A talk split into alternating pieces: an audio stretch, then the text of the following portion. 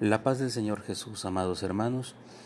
El día de hoy vamos a tener un estudio de la Escritura, el cual vamos a llamar Pueblo Avivado.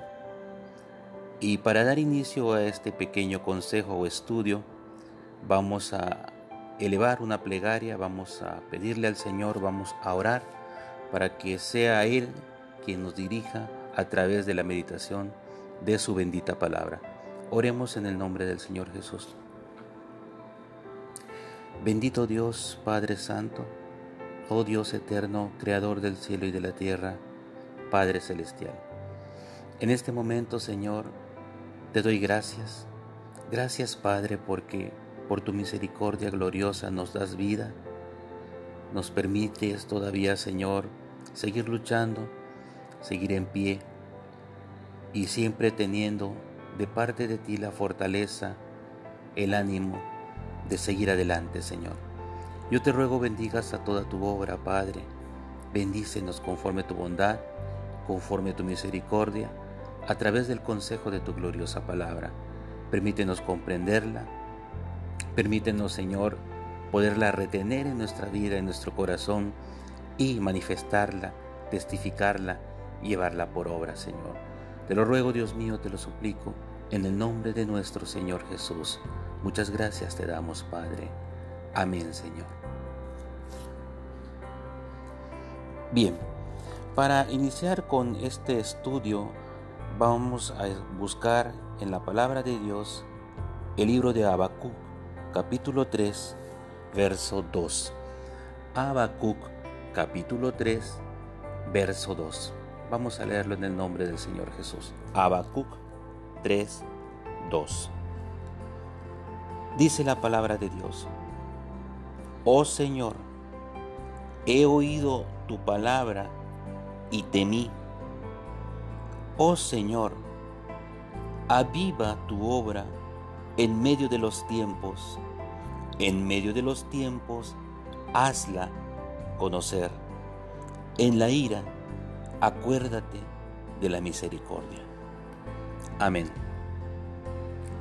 Para poder comprender de mejor forma bajo qué contexto habla o manifiesta su petición Habacuc, tendríamos que leer el capítulo 1 y capítulo 2.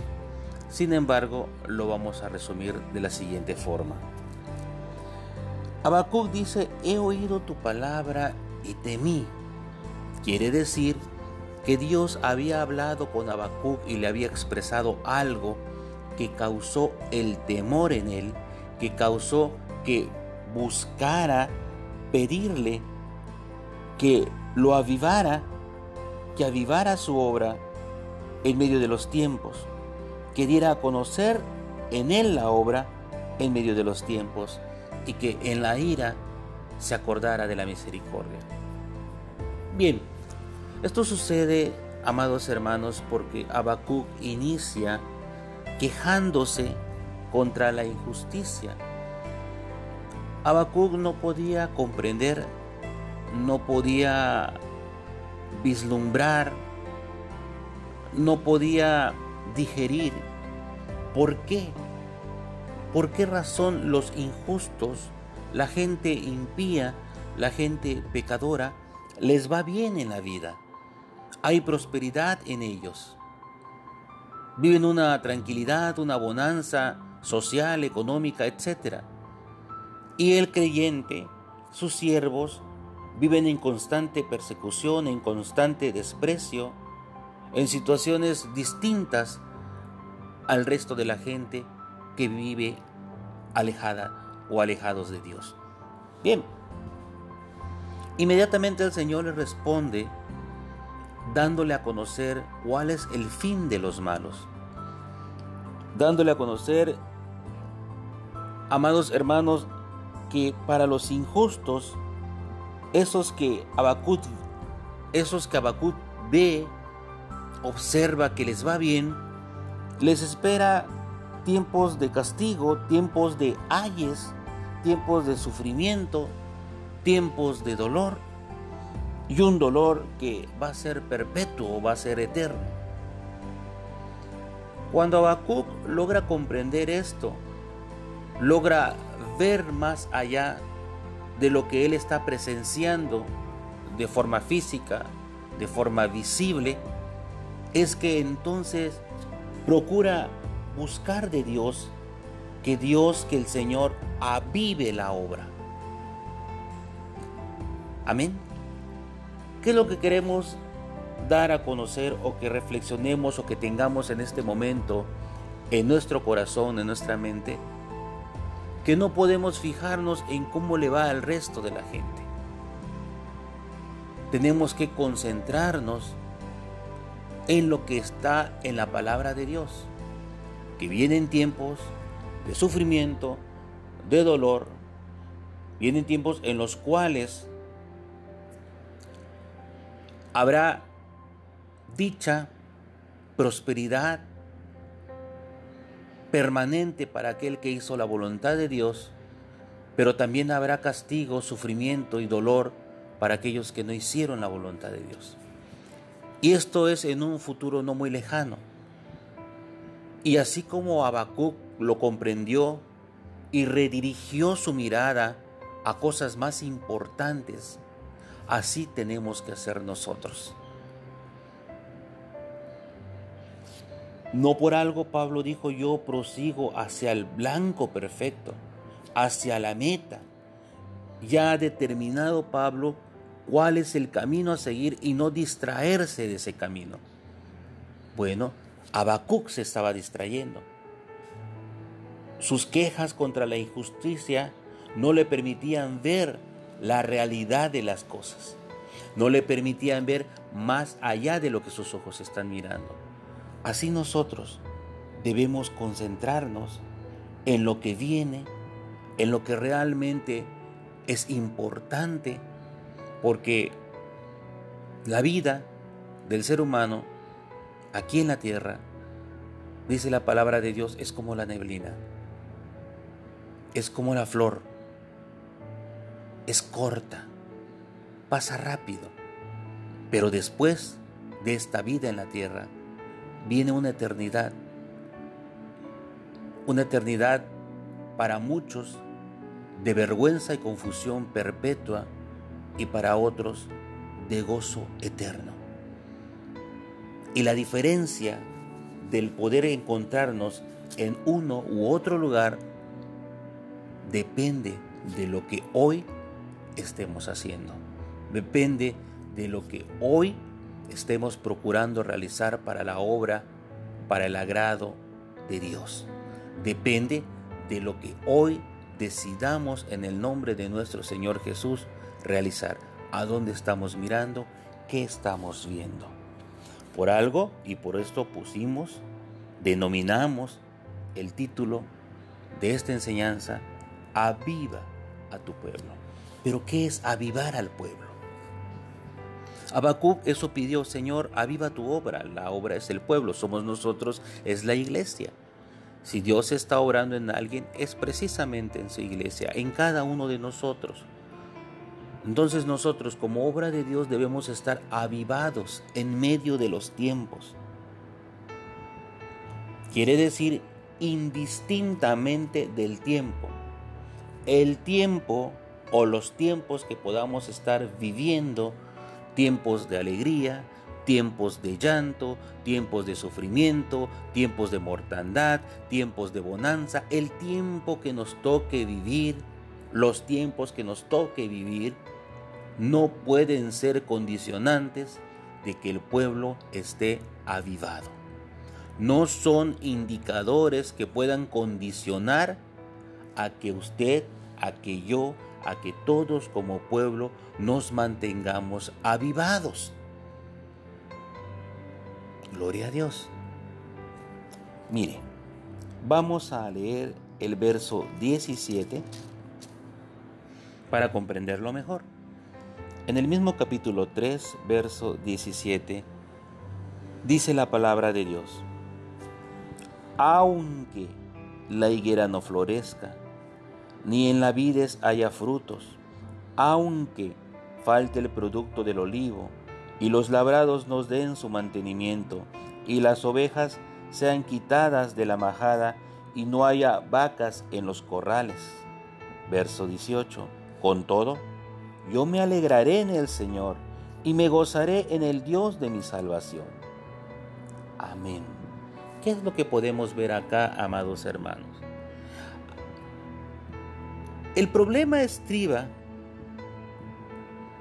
cuando uno no logra comprender qué es estar avivado, qué es avivar, avivar la obra. Sucede que tenemos conciencia de dichos humanos, de dichos religiosos, que un pueblo avivado es aquel que grita, es aquel que brinca, es aquel que canta fuerte, porque eso es lo que hemos aprendido en otros lugares. Pero eso, amados hermanos, según vemos en la palabra de Dios y hoy lo vamos a corroborar, no necesariamente son indicadores de un pueblo avivado. Gloria a Dios. No necesariamente. Si alguien, voy a poner un ejemplo claro, no es que nosotros, o en lo particular que yo, no me agraden las llamadas actividades de fraternidad, donde uno fraterniza, donde uno convive con muchos hermanos. Son saludables siempre y cuando se hagan en un debido orden. Sin embargo, muchos dependen de esas actividades para estar avivados. Muchos dependen de ese tipo de actividades que si bien es cierto, no son doctrinas como tales, sin embargo, son saludables en un sentido espiritual, siempre y cuando se hagan bien, como mencionaba hace un momento, con orden, con una proyección hacia una meta que, que queremos de esta actividad y eso que queremos lo vamos a buscar en el nombre del Señor Jesús. Pero el punto es, ¿por qué hay muchos hermanos que lo necesitan? ¿Qué está sucediendo hoy en día? Hoy, derivado de la situación, derivado de lo que está pasando a nivel mundial, no se puede realizar. Y precisamente ahí es donde hay muchos que como dependen de ese tipo de actividades, se desesperan. Y inmediatamente lo quieren, lo anhelan, lo necesitan, porque no tienen otra forma de manifestar ese avivamiento que ellos quieren manifestar, que ellos quieren mostrar. Por eso Habacuc dijo, en medio de los tiempos, aviva tu obra. Indistintamente del tiempo que estés viviendo, de las situaciones que estén pasando en tu entorno social, tú tienes que estar avivado. La obra de Dios que eres tú, que soy yo, que somos nosotros como iglesia, debemos de estar avivados. Entonces, ¿cómo manifestamos hoy en día que estamos avivados en el nombre del Señor Jesús? ¿Lo sabe? ¿Lo ha reflexionado? ¿O se encuentra usted en un estatus de desmoralización? de tristeza, porque quizás no pueda congregarse con los hermanos, que es importante. No voy a, decir que no es importante, por supuesto que es importante congregarnos, estar en, la casa de Dios. Sin embargo, ciertas situaciones nos impiden hacerlo. Sin embargo, por esa razón, no voy a estar avivado, usted no va a estar avivada, no sabe cómo manifestar que el Señor está avivando su vida, está avivando su obra y usted es parte de esa obra, yo soy parte de esa obra. Alabamos el nombre del Señor Jesús. Habacuc dice, aunque la higuera no florezca, o sea, aviva tu obra aunque la higuera no florezca. Aunque en las vides pues no haya fruto, aunque falte el producto y los labrados no estén dando su mantenimiento e incluso las ovejas sean quitadas. empieza a pintar un panorama aparentemente desastroso, fuerte, al grado de que las ovejas sean quitadas de la majada. Y aún así, Habacuc dice, aunque yo viva esta situación, aviva tu obra. Alabamos el nombre del Señor Jesús. Aunque no haya vacas en los corrales, aviva tu obra. Con todo esto, con todas estas situaciones que pudieran estar pasando. Por eso dice, aunque. O sea, si me encuentro en una situación de esta magnitud, eh, que incluso ya no se congregan los hermanos, con todo, yo me alegraré y me gozaré. ¿Por qué, amados hermanos? Es verdad, es hermoso estar congregados, ver el rostro de los hermanos, pero la pregunta es, y una pregunta reflectiva para todos los que hoy están escuchando la palabra de Dios, ¿esa es la fuente del avivamiento? ¿Esa es la fuente de la felicidad?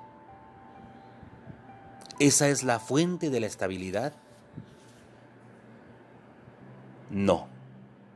La fuente del avivamiento, la fuente de la felicidad y la fuente de la estabilidad es el Señor Jesús. Entonces, si el Señor Jesús habita en mí, vive en mí, ¿por qué voy a estar triste? ¿Por qué no voy a estar avivado? ¿Por qué no voy a seguir luchando con alegría y con gozo? Ah, porque estamos mal acostumbrados, mal inducidos, enseñados,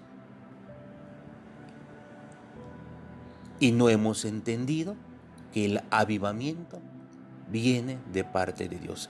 Y aclaramos, cuando digo mal enseñados no me estoy refiriendo de sus pastores, me estoy refiriendo lo dijimos al inicio. Hemos aprendido de grupos religiosos de otros lugares que se tiene que estar brincando, cantando, saltando y con música y con instrumentos y todo bonito dentro de las congregaciones, que no es necesariamente, de hecho no lo es, la fuente del avivamiento. La fuente del avivamiento es el Señor Jesús. Y viene a mi mente en mi juventud, me tocó experimentar una situación de ese tipo. Eh, congregaba o nos congregábamos, yo como joven, con un hermano, un hermano muy experimentado en la palabra de Dios, el cual el Señor eh, le dio a ese hermano mucho para que yo pudiera aprender. Él fue el medio por el cual el Señor me enseñó muchas cosas. Y recordaba que en ese tiempo yo tocaba el teclado y me gustaba tocar el teclado. Me fascinaba tocar el teclado. Y lo disfrutaba. Y pues es algo hermoso. Sin embargo, nos tocó llegar a un servicio normal como los que hacemos mm, para el Señor en la casa de Dios. Y nos llevamos, me llevé la noticia de que amantes de lo ajeno, ladrones, habían ingresado a la casa de Dios y se habían llevado todos los instrumentos, guitarra eléctrica, teclados, cerebro, todo y nos dejaron sin nada. En esa ocasión el hermano llegaba con un micrófono y un estéreo, porque con eso vamos a hacer culto sin guitarra. Y yo me sentí triste. Dije, es que así no me voy a gozar, no es lo mismo. Sin embargo, el hermano habló precisamente un tema que nos hizo ver en dónde está la fuente de la alegría. Quizá en ese momento no lo entendí, no lo comprendí, porque pues para mí tocar el instrumento lo era todo. Pero no había entendido que no es tocar el instrumento, es a quién o para quién toco el instrumento. Y ese que me, y ese que, que me llamó para tocar el instrumento, para su obra, me está diciendo, no solamente es un teclado, están tus palmas, está en tu voz. Y luego no solamente son mis palmas y la voz, está mi obediencia, está mi testimonio. Y es lo que con la ayuda de Dios vamos a tratar de comprender en este consejo. ¿Cómo es el verdadero avivamiento? ¿Qué es mantenernos avivados? ¿Qué es, como es el título, ser un pueblo avivado? Bien, segunda carta del apóstol Pablo a Timoteo en su capítulo 1 vamos a leer. Segunda a Timoteo capítulo 1 verso 6 dice la palabra de Dios, segunda Timoteo 1, 6. Vamos a leer en el nombre del Señor Jesús. Por lo cual, te aconsejo que avives el fuego del don de Dios que está en ti por la imposición de mis manos, porque no nos ha dado Dios espíritu de cobardía, sino de poder, de amor y de dominio propio. Por tanto, no te avergüences de dar testimonio de nuestro Señor, ni de mí, preso suyo, sino participa de las aflicciones por el Evangelio según el Espíritu de Dios, quien nos salvó y llamó con llamamiento santo, no conforme a nuestras obras, sino según el propósito suyo y la gracia que nos fue dada en Cristo Jesús antes de los tiempos de los siglos, pero que ahora ha sido manifestada por la aparición de nuestro Salvador Jesús Cristo, el cual quitó la muerte y sacó a luz la vida y la inmortalidad por el Evangelio, del cual yo fui constituido predicador, apóstol y maestro de los gentiles, por lo cual asimismo padezco esto, pero no me avergüenzo, porque yo sé a quién he creído, y estoy seguro que es poderoso para guardar mi depósito para aquel día. Retén la forma de las sanas palabras que me, de mí oíste en la fe y amor que es en Cristo Jesús. Guarda el buen depósito por el Espíritu Santo que mora en nosotros. Ya sabes esto, que me abandonaron todos los que estaban en Asia, de los cuales son Figelo y Hermógenes. Tenga el Señor misericordia de la casa de Onesíforo, porque muchas veces me confortó y no se avergonzó de mis cadenas, sino que cuando estuve, estuvo en Roma me buscó solícitamente y me halló. Concédale el Señor que haya misericordia cerca del Señor en aquel día, y cuánto nos ayudó en Efeso, tú lo sabes bien. Amén. Bien, amados hermanos, ¿qué vemos aquí? Pablo le pide le aconseja, instruye a Timoteo que avive el fuego del don de Dios que está en él. Cuando Dios lo llamó y a través de los apóstoles, a través de Pablo, le impusieron las manos para iniciarlo en el ministerio. Ya va a iniciar su trabajo. Ahora a Timoteo le corresponde avivar ese fuego. Decir, vas a manifestar vas a mostrar que eres un ministro de la palabra de Dios. Pero ¿cómo lo va a mostrar? ¿Bajo qué condiciones? ¿Qué está poniendo Pablo para que uno entienda qué es estar avivado, qué es avivar la obra? Nótese la situación en la cual Pablo se encontraba. Estaba en la cárcel por causa de la palabra. Estaba preso no tenía libertades, estaba encerrado. Estaba en un confinamiento el cual terminó con su muerte porque ya no pudo ser libre, hablando en sentido humano. Sin embargo, él en la cárcel le pide a Timoteo a través de su carta, no te avergüences de la obra de Dios, no te avergüences de dar testimonio del Señor, no te avergüences de mí que soy tu compañero, no te avergüences de mí que soy tu maestro, tu padre en la fe, porque así lo, lo manifestó Pablo, que era su hijo en la fe. No te avergüences. No te avergüences, sino que participa de las aflicciones por el Evangelio. Ese es el verdadero avivamiento, amados hermanos.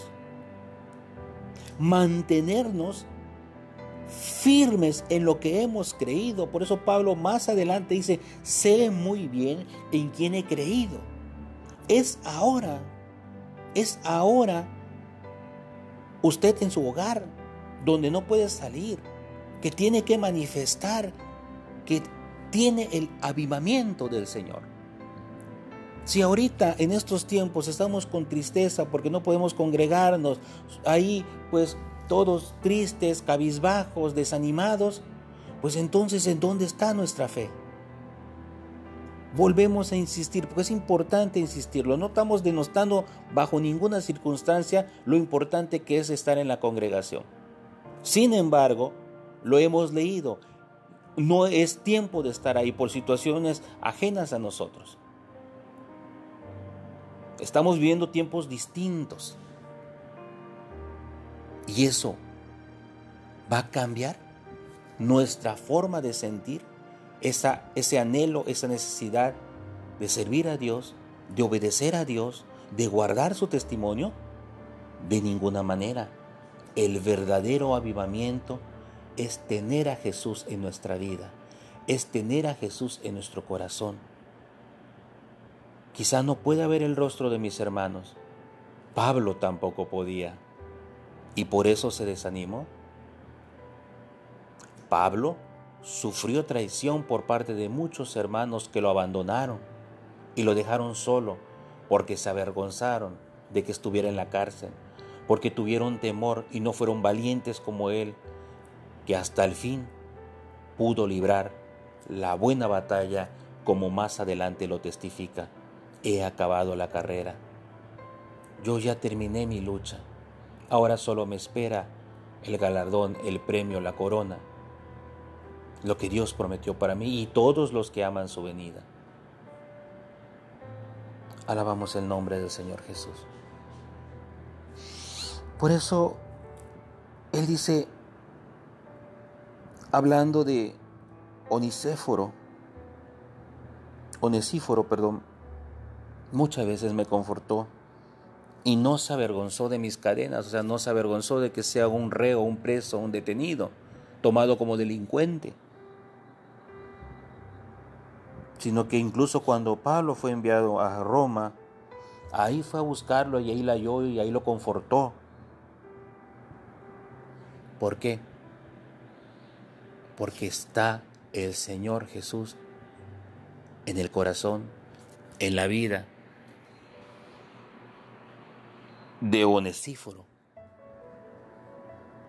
Y Dios lo usó para confortar los sufrimientos de Pablo. Eso es avivar la obra en medio de los tiempos. Los tiempos no son condicionantes de ser un pueblo avivado, amados hermanos. Quienes están acostumbrados a que la única forma que tienen para manifestar ese avivamiento es cantando en las congregaciones, que es algo hermoso. Pero quienes están acostumbrados a ello, a los instrumentos musicales, al sonido de los panderos, al sonido de las bocinas, de los micrófonos, les decimos hoy en el temor del Señor, esa es no es la fuente la fuente de la felicidad, la fuente de avivamiento, es Cristo Jesús nuestro Señor. Y si Él está con nosotros, ¿quién contra nosotros? Eso es lo que el Señor quiere que hoy nosotros analicemos, entendamos, meditemos en la palabra de Dios, comprendamos en la palabra de Dios. Aleluya. Bendito sea el nombre de nuestro Señor Jesús. San Juan capítulo 7. San Juan en su capítulo 7 vamos a leer un texto muy conocido. Verso 37. Hace un momento lo comentamos, pero no extendimos sobre ello porque todo tiene su tiempo y ha llegado el tiempo de extender sobre ello. San Juan capítulo 7, verso 37. Dice la palabra de Dios. En el último y gran día de la fiesta Jesús se puso en pie y alzó la voz diciendo, Si alguno tiene sed, venga a mí y beba. El que cree en mí, como dice la Escritura, de su interior correrán ríos de agua viva. Esto dijo del Espíritu que habían de recibir los que creyesen en Él, pues aún no había venido el Espíritu Santo porque Jesús no había sido glorificado. Bien, dice la palabra de Dios. En el último y gran día de la fiesta, Jesús se puso en pie. Él alza su voz y dice, si alguien tiene sed, venga a mí y beba. Y el que cree en mí, como dice la escritura, de su interior correrán ríos de agua viva. ¿Qué son estos ríos?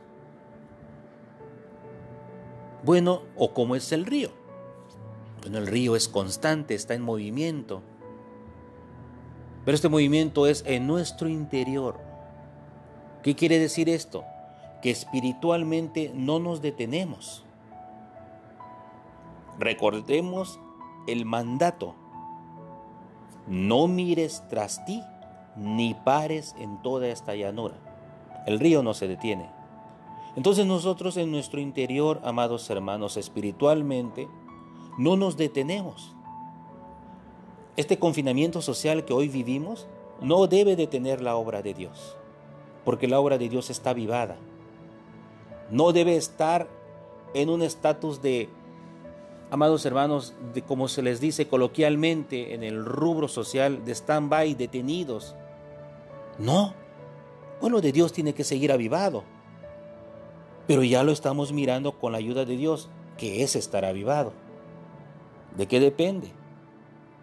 Y para no leer tantos textos en relación a esto, pues dice la escritura que hablaba del Espíritu que habían de recibir los que creyesen en Él, pues no había venido el Espíritu Santo, puesto que Jesús no había sido glorificado.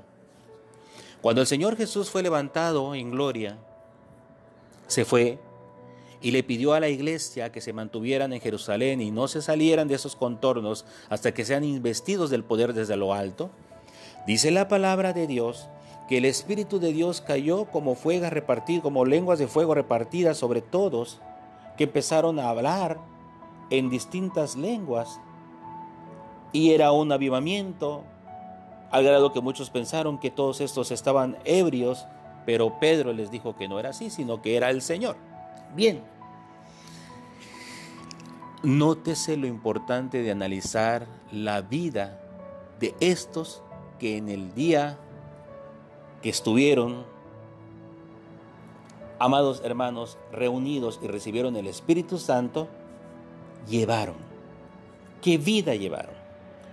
Si bien es cierto, estaban contentos, alegres, hablando en distintas lenguas porque el Espíritu de Dios se manifestó, de esa extracción es la que agarra el grupo religioso y dice es que para que yo esté contento tengo que hablar en lenguas, es para que yo sienta que el Espíritu Santo se va a manifestar tengo que hablar en lenguas y buscan en hablar de lenguas y procuran las lenguas. Cuando Pablo dice, bueno, si hay alguien que interprete que hablen, si no mejor que se queden callados.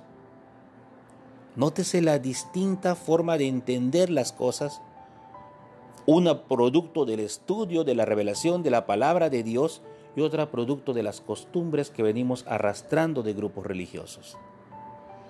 ¿Por qué decimos esto? Sencillo. Ese mismo espíritu que los mantuvo contentos hablando en lenguas, es el mismo espíritu que estuvo en ellos cuando fueron apresados, amenazados, golpeados incluso, por predicar o hablar en el nombre del Señor Jesús. Es más, cuando en la segunda ocasión que los arrestaron y los golpearon, ellos salieron y dice la escritura que salieron contentos por ser dignos de sufrir los mismos sufrimientos que el Señor Jesús. Eso, amados hermanos, es un pueblo avivado. Aquel que a pesar de los tiempos se da a conocer. Ese es un pueblo avivado, que a pesar de los tiempos está luchando. Yo no sé cómo estemos en nuestros hogares. ¿Qué estamos haciendo? ¿De vacaciones? ¿O estamos ayunando? ¿Estudiando la escritura? ¿Orando? ¿Cantando una alabanza? ¿Qué estamos haciendo? ¿Qué estamos realizando? Alguien me preguntó, ¿por qué haces esas prédicas? Yo le respondí, porque el creyente no está de vacaciones. Y por eso me preocupé y no fue una idea mía. Estoy seguro que fue de parte de Dios por crear la plataforma en la cual hoy en día algunos tienen la oportunidad de escuchar un poco acerca de la palabra de Dios. Hay otros hermanos en otros lugares que buscan otras fuentes. ¿Por qué lo están haciendo? Porque no estamos de vacaciones. No estamos de vacaciones. Alguien me dijo, y analicemos esto, hermanos, porque es muy hermoso, muy importante. Alguien me dijo, es que no es lo mismo escuchar un audio o ver algo, un video en pantalla de hermanos que están eh, quizá transmitiendo en vivo alguna enseñanza, que estar en el culto. Eso me dijeron, no es lo mismo. Y les dije, imagínense aquellos, como el caso de Pablo, como el caso de Timoteo, que aprendió de Dios en una carta de alguien que estaba preso. Nada más analicemos, amados hermanos. Medítelo. Guardo un momento de silencio para que lo medite. Aquellos que piensan que es que no es lo mismo, Ahí está nada más el audio, hay nada más allá una transmisión en vivo, no es el mismo, no hay el calor, es lo que dicen. Imagínense Timoteo aprendiendo de Dios a través de Pablo, que estaba en la cárcel y el único instrumento de aprendizaje que tenía era una carta. La vida cristiana no es fácil, hermanos. A veces no tenemos ni idea de lo que es realmente la vida cristiana. Estamos empapados de otras enseñanzas que deberíamos ya dejar a un lado y solo dejarnos llevar por la palabra de Dios. Alabamos el nombre de nuestro Señor Jesús. Gloria a Dios. No solamente los apóstoles estuvieron alegres el día que recibieron el Espíritu Santo, sino incluso ante el concilio, ante todos aquellos que los amenazaron, los golpearon. Qué hermoso es poder entender, amados hermanos, qué es mantenernos avivados, quién es vida. ¿Qué dijo, San, ¿Qué dijo en San Juan 14, 6 el Señor Jesús? Yo soy el camino, la verdad y la vida. Y si tengo a Jesús en mi corazón, tengo la vida. Y si tengo la vida, estoy avivado. Aquel que hoy, que carecemos de poder congregarnos, estar cantando, tocando instrumento, sentimos un vacío en nosotros. Preocupémonos entonces, porque puede ser que no esté Jesús en nuestro corazón. Si el Señor Jesús está en nuestro corazón hoy, hoy usted debe estar contento, feliz, como dice el canto. No puede estar triste un corazón que tiene a Cristo. Porque en todas, en todas nuestras tribulaciones, Pablo dice, Pablo dijo, el Señor nos va a consolar. El Señor nos va a confortar. El Señor estará con nosotros. Aleluya. Vamos a leer Evangelio según San Lucas capítulo 13. Lucas en su capítulo 13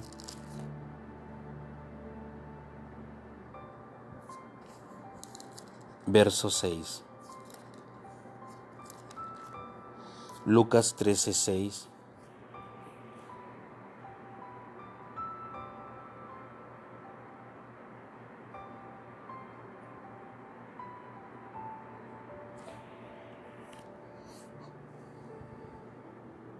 Dice así.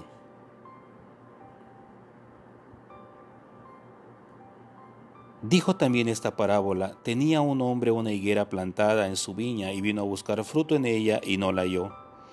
Y dijo el viñador, he aquí hace tres años que vengo a buscar fruto en esta higuera y no, la, y no lo hallo. Córtola para que inutiliza también la tierra.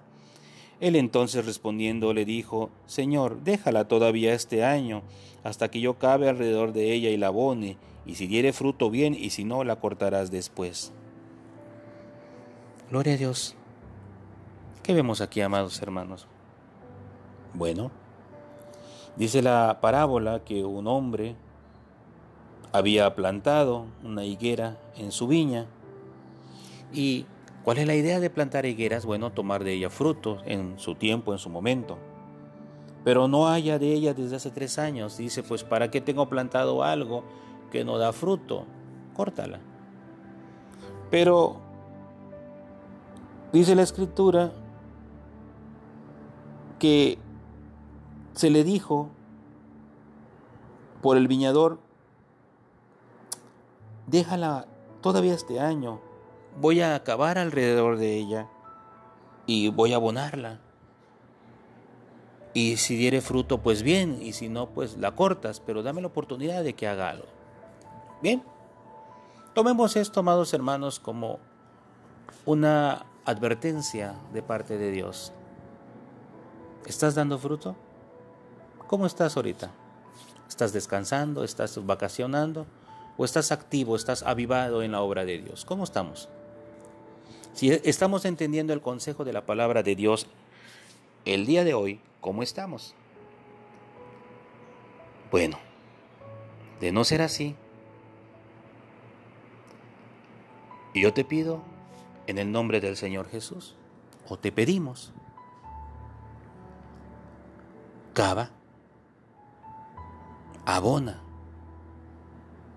actívate en la obra de Dios. Como dice Apocalipsis, antes que venga el Señor y quite el candelero de tu lugar. Vamos a mantenernos avivados.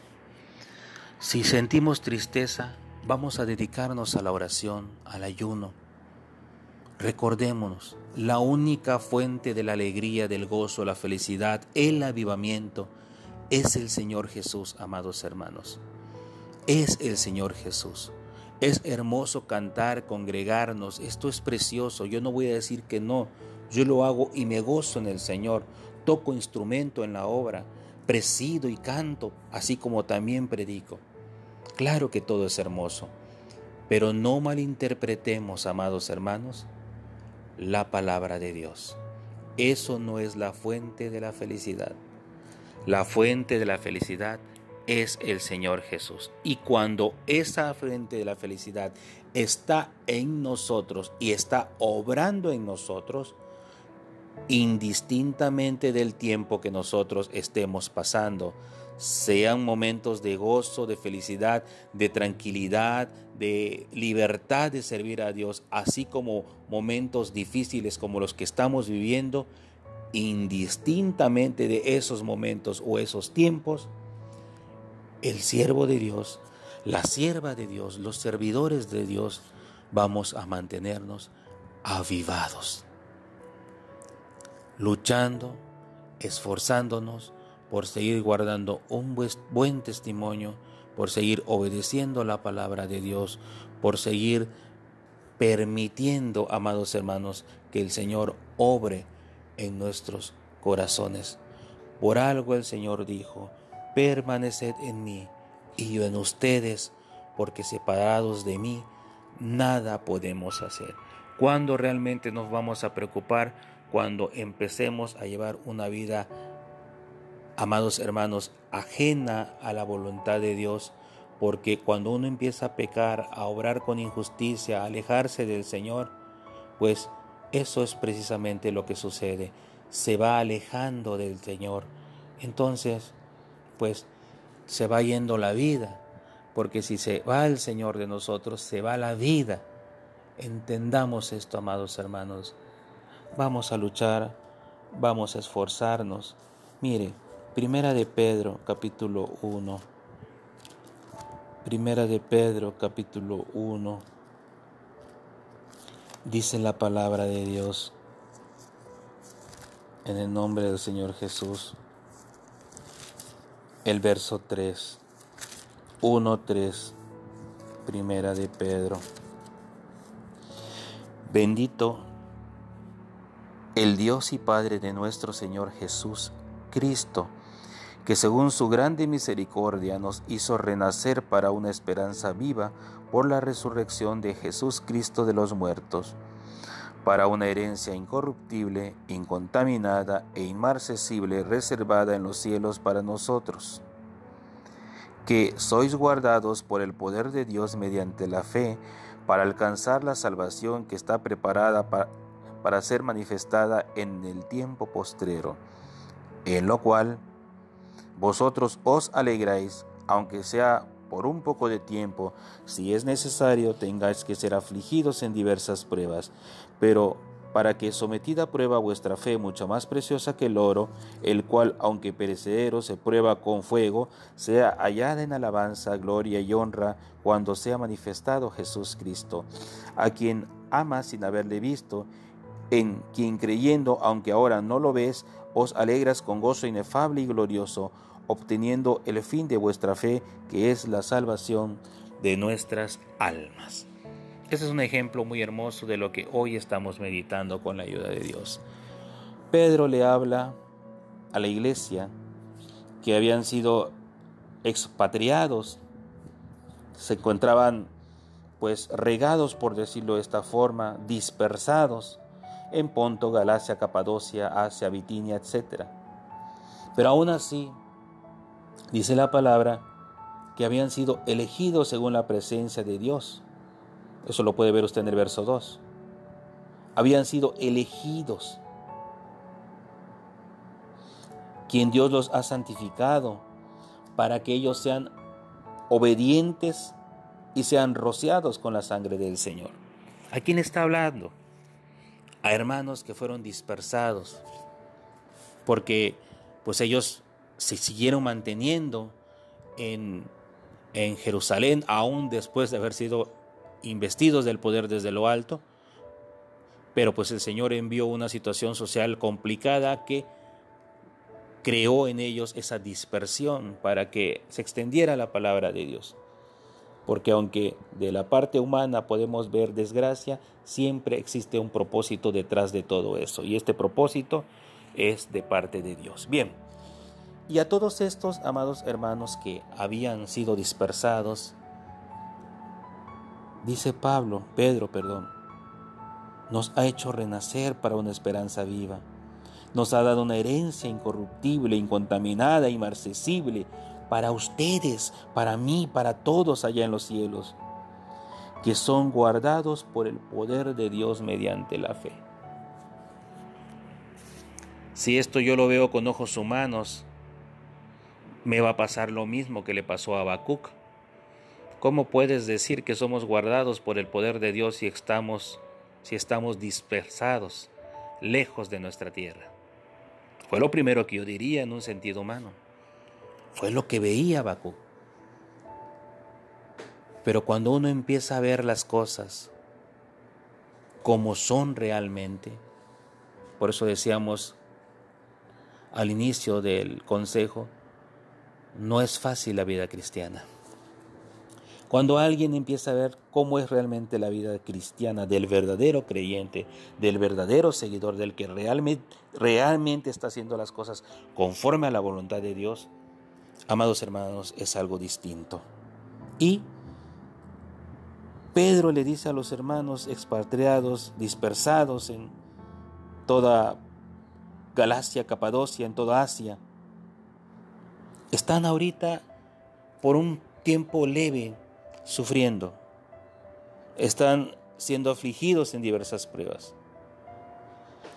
Para que a sometida a esta prueba o a prueba nuestra fe, más preciosa que el oro, pues entonces se manifieste en alabanza, gloria y honra que ustedes son de parte de Dios. Así como el oro, que aunque el oro es algo mm, perecedero, es algo físico, es algo que como todo lo que podemos ver tiene un principio y tiene un fin, se prueba con fuego. Así nosotros también tenemos que ser probados con fuego. Hoy en día puede ser que estemos siendo probados por fuego. A ver quiénes tantos están acostumbrados a, con esa idea de que el avivamiento es todo lo que ya hemos mencionado o dónde está realmente el verdadero avivamiento. Puede ser eso, amados hermanos. Volvemos a insistir, los propósitos de Dios son muy distintos a los que nosotros podamos entender. Dice la Escritura, los pensamientos de Dios no son los pensamientos del hombre, son distintos. Y para que nosotros podamos entender los propósitos de Dios, tenemos que aprender a pensar como Dios. Eso es importante entenderlo. Tenemos que aprender a pensar como Dios. ¿Me va a decir alguien se puede? Por supuesto que se puede. Por eso Pablo dijo, mas vosotros tenemos la mente de Cristo, o sea, pensamos como el Señor Jesús. Entonces, si queremos pensar como el Señor Jesús, pues tratemos de imitar a Pablo. En este sentido, Pablo dijo, sean imitadores de mí como yo de Cristo. Imitemos lo que, cómo vivieron Pedro, cómo vivió Juan. ¿Cómo fue el fin de Juan? Solo por causa de la palabra. Solo. En una isla llamada Patmos. Pero ahí en su soledad, Juan recibió grandes profecías, grandes manifestaciones de parte de Dios. ¿Por qué? Porque la fuente de la enseñanza, de la felicidad y de todo lo que nosotros espiritualmente queremos de Dios no están, amados hermanos, en ningún otro lugar que no sea el Señor Jesús. Tenemos mucho que meditar sobre esto, tenemos mucho que hablar. Sin embargo, Vamos a cerrar con este último texto, Tesalonicenses 5:16.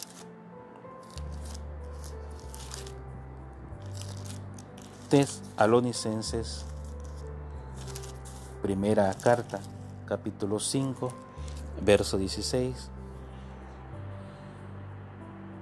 Dice, y entendamos esto, estad siempre gozosos. ¿Nos damos cuenta? Estad siempre gozosos. Orad sin parar, sin cesar. Dad gracias a Dios en todo. No apagues el espíritu. Eso, eso es estar avivados. Pedro dijo, añade a tu fe virtud, dominio propio. Y dice amor. O sea, trabaja, trabaja, trabaja, echa mano de la vida eterna, como dice Pablo. Preocúpate en las cosas de Dios, preocúpate en el Señor. Dice, y esto no nos va a permitir andar de ociosos y sin fruto, sino que vamos a estar ocupados. Y cuando uno está ocupado en el Señor, tiene la garantía de parte de Dios que no va a caer jamás. Eso dice la palabra de Dios. Cuando uno entiende esto, entonces comprende lo que acabamos de leer. Está siempre gozoso, independientemente de lo que viva, de lo que esté pasando. ¿Por qué? Porque si está Jesús en su corazón, va a estar siempre gozoso. Si está el Señor Jesús en su corazón, siempre va a dar gracias.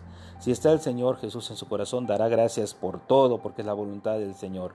Si está el Señor en su corazón, no va a apagar el Espíritu sino que va a mantenerse avivado en la obra. Independientemente de los tiempos, independientemente de lo que esté viviendo, estará siempre avivado en la obra de Dios. Como dice el título, luchemos hermanos por mantenernos siendo un pueblo avivado. Dios les bendiga Dios les guarde en el nombre de nuestro Señor Jesús. Dios les bendiga a todos. Amén.